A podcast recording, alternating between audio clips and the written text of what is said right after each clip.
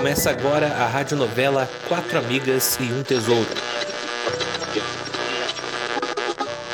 Na madrugada fria de junho, toca o telefone na casa da família Ramos.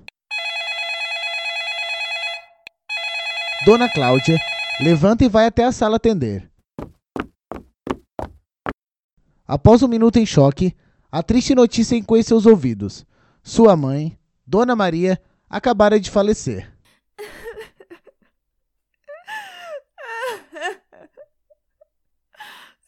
O enterro foi marcado para as três horas da tarde no cemitério Cruz das Almas.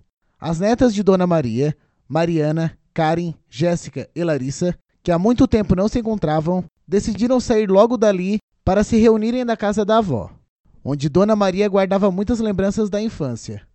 Me, a gente se perdeu. E agora, onde que é a saída? Ui, esses cemitérios me dão medo. Por que tão grandes? Deus me livre. Deve ser para caber todos os mortos, né, Mariana? Vamos ter que procurar a saída. Passando pelo túmulo da cigana Sebinca, muito conhecida na cidade, as crianças se deparam com muitas bebidas, cigarros e velas deixadas em agradecimento à cigana pelas graças alcançadas além de muitos pedidos escritos com batons, na lápide que muitos consideram sagrada. Ai, ai meu dedinho! Por que essa caixa tá aqui? Aqui no meio do nada? Se você não fosse tão estabanado, teria visto, né? Abre logo pra gente ver o que tem dentro dessa caixa. Deve ser massa. Pra colocarem logo do lado do caixão da cigana. Karen abre a caixa com medo. Entre várias coisas velhas, encontra um mapa. E logo conta para os outros primos que aguardam apreensivos. É um mapa do tesouro. Deve ser aquele que a avó sempre falava. Bom, se a gente achou o mapa, a gente tem direito ao tesouro, não tem? Você só tropeçou nele, não significa que é nosso. Uh, se bem que é um tesouro, e tesouro é sempre coisa boa. Agora que a avó morreu, ficar em laje vai ser um saco. A gente pode usar o mapa para se distrair, talvez seja divertido. Eu topo, adoro uma aventura. Eu também, né? Eu não vou deixar vocês por aí com esse mapa. Tá, mas a gente só vai achar o tesouro se sair do cemitério, né? Vamos procurar a saída, que eu tô morrendo de fome. No caminho para a casa da avó, as primas foram analisando as instruções do mapa e tentando descobrir por onde deveriam começar. No início do caminho desenhado, havia uma pequena santa que sabiam já ter visto em algum lugar.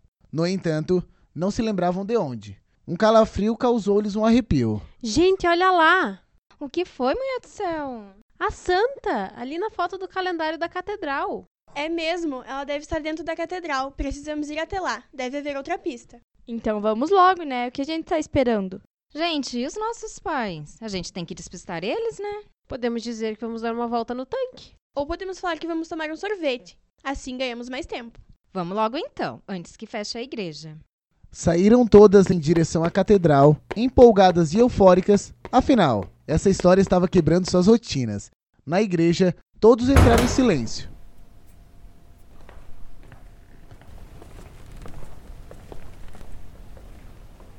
Seus olhares correram em volta à procura da santa. Achei! fala baixo. Eu vi nos filmes que sempre escondem coisas dentro dos santos. Eles são ocos por dentro. Pode ser. Vamos fazer assim: eu levanto ela e você olha para ver se não tem nenhuma pista dentro. Tá bom, mas cuidado, por favor. Diz a lenda que a santa, padroeira da cidade, não pode ser removida de seu altar. Mas é claro que as primas não sabiam e Larissa, com todo cuidado e respeito, a ergueu, enquanto Karen olhava e colocava a mão dentro, procurando por alguma coisa. Pessoal, tem alguma coisa aqui. Vixe, agora? Deixa eu ver. É um recorte de jornal antigo e fala sobre o tesouro. Diz aqui que um tesouro foi enterrado pelos tropeiros há muitos anos. Deve ser o nosso tesouro, galera. Então, Karen, vê aí no mapa onde fica a próxima pista. Aqui no mapa tem uma minhoca. Deve ser uma cobra, né? A lenda da serpente do tanque só pode ser isso. A gente precisa ir correndo para lá.